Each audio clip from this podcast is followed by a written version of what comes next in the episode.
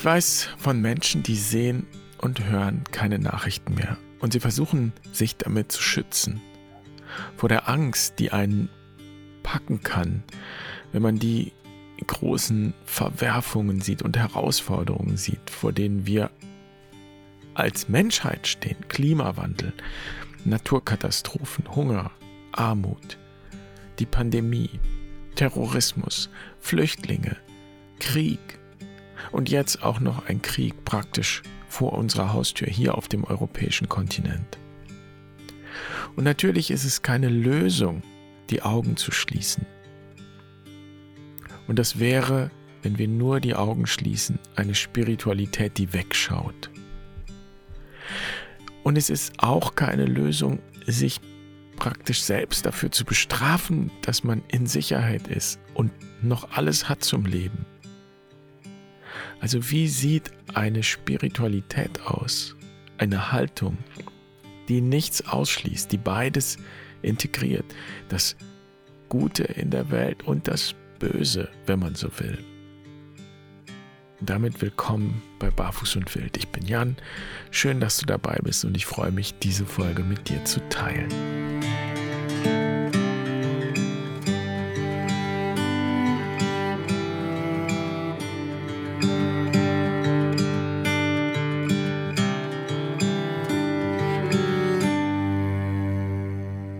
Hinausgehe in die Rheinauen hier, dann sehe ich jetzt in dieser Zeit Gänse und Reiher auf der Durchreise. Ich sehe die Storchenpaare, höre sie klappern. Vor ein paar Tagen schien hier die Abendsonne und alles hat geglänzt und geschimmert, ganz golden. Und ich habe die Rehe gehört am Wegrand im Gebüsch. Und vor mir auf dem Weg ist ein Fuchs stehen geblieben, hat sich umgedreht, mich angesehen und schwupps, dann ist er verschwunden im hohen Gras. Und ich habe mich so gefreut, den Fuchs zu sehen. Ich habe diesen Abend, diesen Spaziergang wirklich genossen und den Frieden, der über den Auen lag. Und wenn ich das so erzähle, dann meldet sich sofort auch mein innerer Kritiker. Du spazierst hier rum und du genießt den Frieden und um dich herum geht die Welt unter. Und überhaupt, sagt der Kritiker, glaub doch nicht, dass das hier in den Auen Frieden ist. Da draußen in der Natur, da ist auch Krieg. Der Fuchs ist doch ein Raubtier. Er ist auch ein Aasfresser. Die Natur, das ist ein großes Sterben, ein großes Fressen und gefressen werden. Und Rehe, das sind Fluchttiere. Sie sind sozusagen die personifizierte Angst auf vier Beinen. Und der Flug der Zugvögel, das ist doch keine romantische Reise, das ist ein wahnsinnig anstrengendes Abenteuer. Eine Bürde, die sie auf sich nehmen, damit sie nicht verhungern oder erfrieren. Und ich weiß ganz gut, wo mein innerer Kritiker herkommt und wo er diese Weltsicht gelernt hat. Und ich habe mittlerweile ein gutes Arrangement mit ihm getroffen. Er akzeptiert mein Und. Es ist so, wie du sagst, kann ich sagen, und es ist auch anders. Ja, es ist schmerzhaft und leidvoll und es ist dennoch auch schön und lebendig. Und dass ich die Dinge so sehen kann oder so auf die Dinge schauen kann, dass ich das so sagen kann, das verdanke ich der Schöpfungsspiritualität, mit der ich in Kontakt gekommen bin, früh in Kontakt gekommen bin, ohne dass ich es gewusst habe oder hätte benennen können. Ich bin sehr dankbar, dass ich mit Schöpfungsspiritualität in Berührung gekommen bin. Und das ist nicht selbstverständlich. Wir haben diese schöpfungsorientierte Spiritualität in den vergangenen Jahrhunderten fast vollständig verloren in der westlichen Kultur. Und das bedeutet auch in der christlichen Kultur, denn die westliche Kultur ist christlich geprägt. Ist also fast ein kleines Wunder, dass ich mit dieser Spiritualität in Berührung gekommen bin. Die vorherrschende Spiritualität war leider nicht die Schöpfungsspiritualität. Und ist ja eigentlich auch leicht erkennbar an den Problemen. Ja, ich würde sagen, dass wir diese Probleme so nicht hätten, nicht in dieser Weise, wenn die Schöpfungsspiritualität in den vergangenen Jahrhunderten unsere Weltsicht hier im Westen geprägt hätte. Hat sie aber nicht. Und stattdessen war unsere Weltsicht bisher hier in den letzten Jahrhunderten sehr stark geprägt, überwiegend geprägt von einer erlösungsorientierten Spiritualität, also einer Erlösungsspiritualität. Das klingt total hochtrabend, aber mir fällt auch kein besseres Wort dafür ein. Und eigentlich ist es auch ganz einfach. Diese Erlösungsspiritualität hat eine ganz einfache Botschaft. Du bist schlecht. Die Welt ist schlecht. Und deshalb brauchst du Erlösung und die Welt braucht Erlösung. Und die kommt von oben. Das ist es. So einfach ist es. Und so folgenreich. Und vielleicht braucht es noch eine Erklärung zu dem Wort Spiritualität. Du kannst das Wort auch ersetzen durch den Begriff Paradigma. Ein Paradigma ist ein Rahmen, ein Deutungsrahmen, ein Erklärungsmodell. Ein, ein Modell, von dem unsere Weltsicht und die Sicht auf alles bestimmt wird. Und wir haben immer so einen Rahmen. Wir können auch nicht nicht spirituell sein. Wir sind es immer. Das hat nichts mit Religion oder Konfession zu tun. Die Frage ist eben, wie wir sind, wie wir es sind, wie wir spirituell sind, was wir denken und wie wir die Dinge betrachten. Die Erlösungsspiritualität oder eben das Erlösungsparadigma, das hat unsere Weltsicht lange vorherrschend bestimmt. Du bist schlecht. Am Anfang aller Dinge steht in der Erlösungsspiritualität die Ursünde oder die Erbsünde. Und das ist ja in unserer Tradition eng verbunden mit der Geschichte von Adam und Eva, die es eben verbockt haben und die das Paradies für uns verloren haben. Wir sind hier nicht im Paradies, wir sind hier außerhalb. Und deshalb sind wir in diesem Erlösungsparadigma alle schlecht von Natur aus. Es liegt sozusagen in unserer Natur, schlecht zu sein. Irgendwie verdammt. So verdammt dazu, im Schweiße unseres Angesichts, wie es ja so schön heißt, hier unser Dasein zu fristen und eben ums Überleben zu kämpfen. Und daraus folgt auch, dass die Welt schlecht ist. Es heißt ja, dass durch die Sünde der Tod in die Welt kam. Das ist ein Motiv der Erlösungsspiritualität. Und so wird der Tod zum größten Feind aller Lebewesen. Die Welt ist ein Kampfplatz, ein Kriegsschauplatz. Und deshalb brauchst du Erlösung, braucht die Welt Erlösung. Und natürlich, Jesus hat wieder gut gemacht, was Adam und Eva verbockt haben. So lautet die Erzählung im Erlösungsparadigma. Das ist der Mythos des Erlösungsparadigmas. Und klar, diese Erlösung kommt von oben. Gott hat das Opfer Jesu angenommen. Ich konnte noch nie etwas mit dieser Vorstellung anfangen. Ich konnte auch noch nie etwas mit dieser Vorstellung von Gott anfangen. Was soll das für ein Gott sein, den wir mit einem solchen Opfer besänftigen müssen. Und dann ist es auch noch sein eigener Sohn. Das ist doch total pervers. Und wenn ich das aber weiterdenke, heißt das im institutionellen Sinne, die Erlösung kommt natürlich nicht nur von Gott, sondern sie kommt dann auch von der heiligen Institution. Das ist ein radikal von oben geprägtes Denken. Die Institution repräsentiert Gott auf dieser Welt. Und bis vor wenigen Jahrzehnten hieß es ja in der römisch-katholischen Kirche, dass sie allein seligmachend sei. Kein Heil außerhalb der Kirche.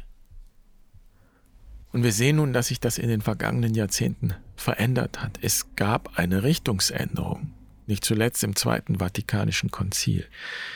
Es heißt ja im therapeutischen Kontext, dass die Heilung einer psychischen Krankheit genauso lange dauert, wie die Störung gedauert hat.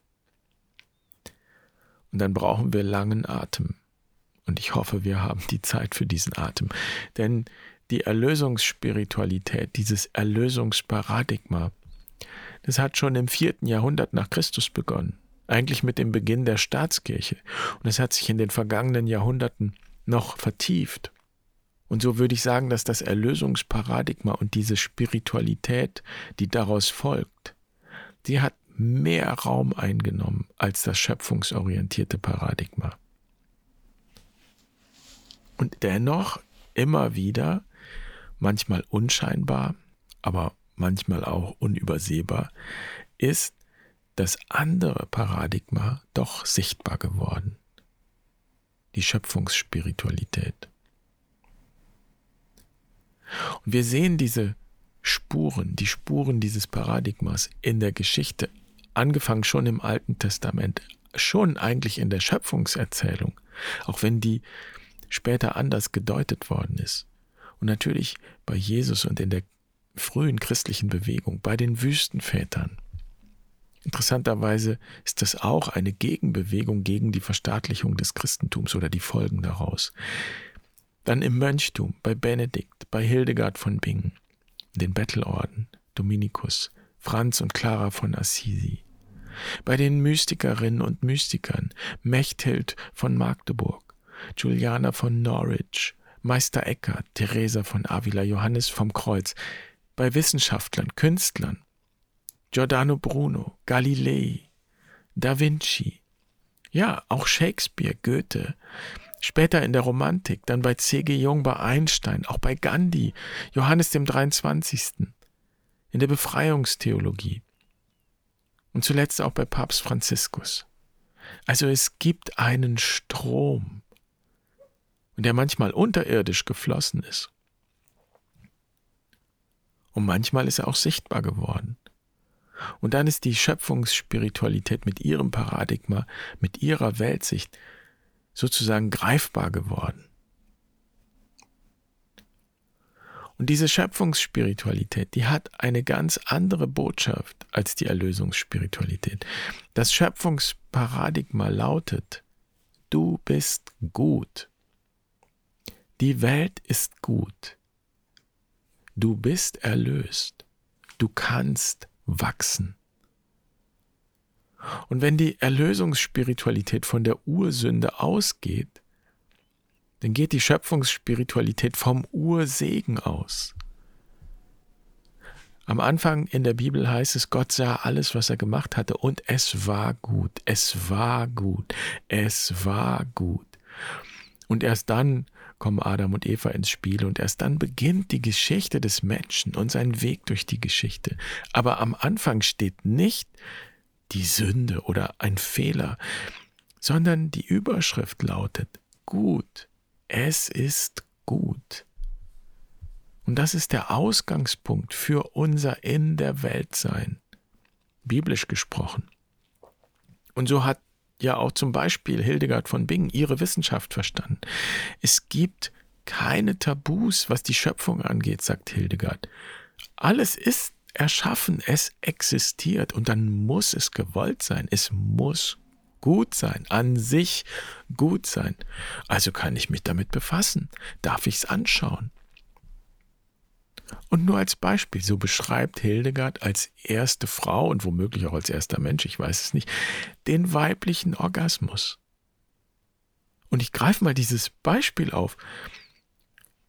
Vielleicht spürst du in dem Moment auch, so eine Überraschung und eigentlich steckt hinter der Überraschung vielleicht auch so eine Scham. Was, wo, wie?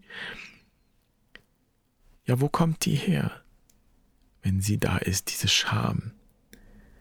Und sie war ja jahrhundertelang da. Da ist ein Verbot im Raum. Und ich ahne, dass auch ich das geerbt habe in meiner Kultur aus vielen Jahrhunderten der Frauenfeindlichkeit und der Körperfeindlichkeit.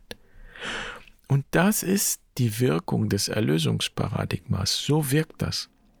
Und Hildegard lebt ganz im Schöpfungsparadigma und schämt sich nicht, allem, was existiert, einen Namen zu geben, es begreifen zu wollen.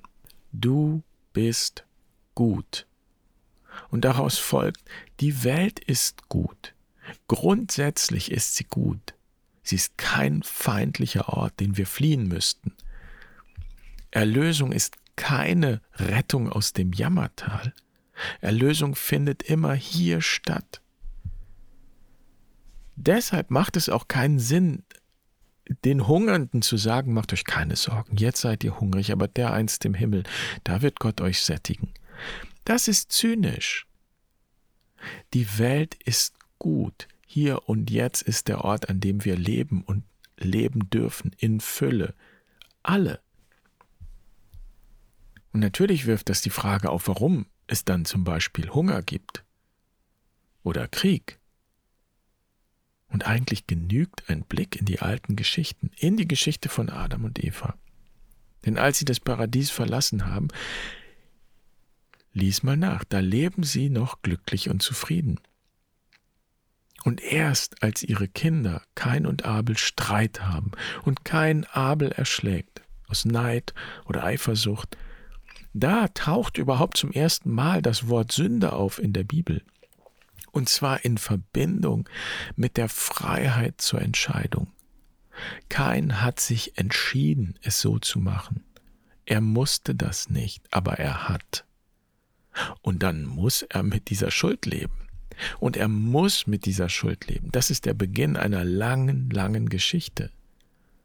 Und wenn überhaupt, dann könnte man hier über Erbschuld sprechen weil wir immer auch die Schuld unserer Vorfahren in uns tragen. Und es liegt in unserer Entscheidung, wie wir mit diesem Erbe umgehen und auch wie wir das hinter uns lassen können, wie wir zurückkehren können zum Ursegen. Und natürlich könntest du jetzt auch sagen, ja, warte mal, ist die Welt gut? Ist sie nur gut? Nicht alles Leid ist ja menschengemacht. Es gibt ja Naturkatastrophen, ein Vulkanausbruch, ein Erdbeben, ein Unwetter. All das ist ja niemandes Schuld. Aber es ist nicht ein Gegenbeweis, dass die Welt nicht gut ist. Sie bedarf der Erlösung. Etwas in ihr ist grundsätzlich schlecht, gefährlich.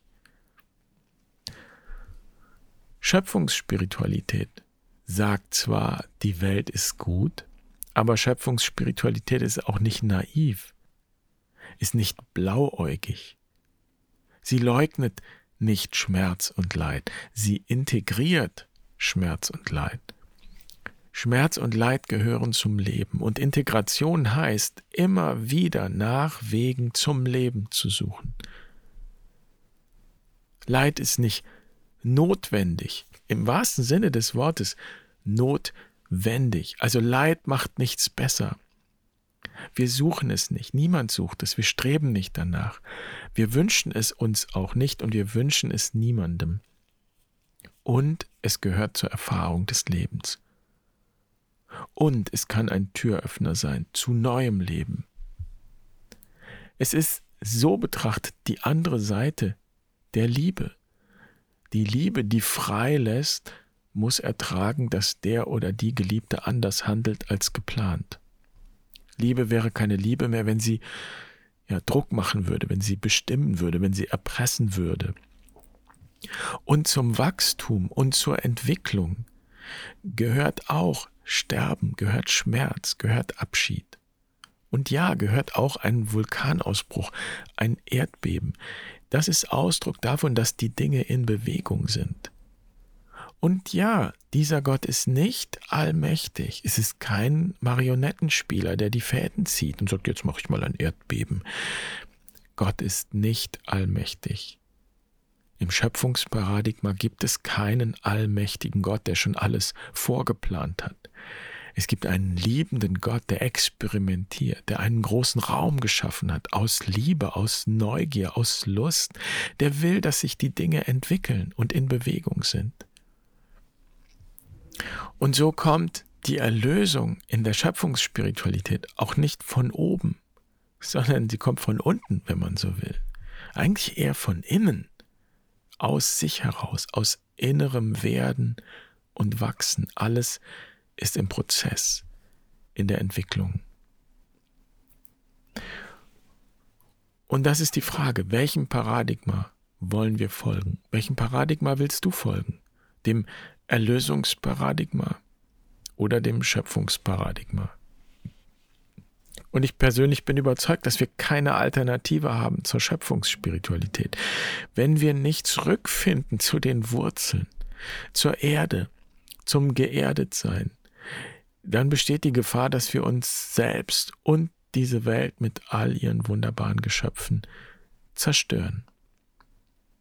Und deshalb ist es in Ordnung, rauszugehen, in die Natur, in die Auen, sich zu vergewissern, dass das Herz der Mutter noch schlägt, sich mit dem Herzschlag zu verbinden. Nicht um die Augen zu verschließen vor all dem Leid und dem Wahnsinn um uns herum, sondern um Kraft zu schöpfen.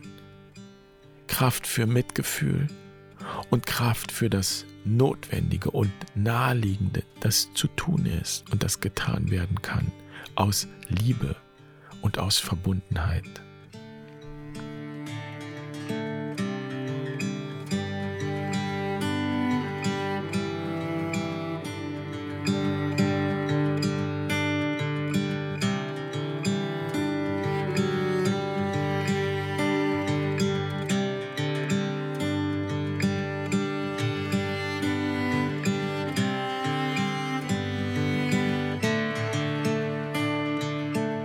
Freue mich wirklich jeden Tag, jeden Tag neu über all die wunderbaren Menschen, die mit uns auf dem Weg sind, mit Barfuß und Wild, ja, und die barfuß und wild unterwegs sind, die Wege suchen zurück zu dieser ursprünglichen Spiritualität. Und das lässt mich täglich hoffen, und ich sehe auch die vielen anderen Initiativen und Gruppen und Orte, an denen diese ursprüngliche Spiritualität, die ich eben Schöpfungsspiritualität nenne, wiederentdeckt wird, erforscht wird, probiert wird, gepflegt wird, gelebt wird. Also ich hoffe, du kannst etwas mitnehmen für dich und ich würde mich freuen über ein Feedback, über einen Kommentar, über deine Gedanken und Erfahrungen zu all dem. Ich wünsche dir eine gute Woche. Bis bald. Mach's gut. Pace bene.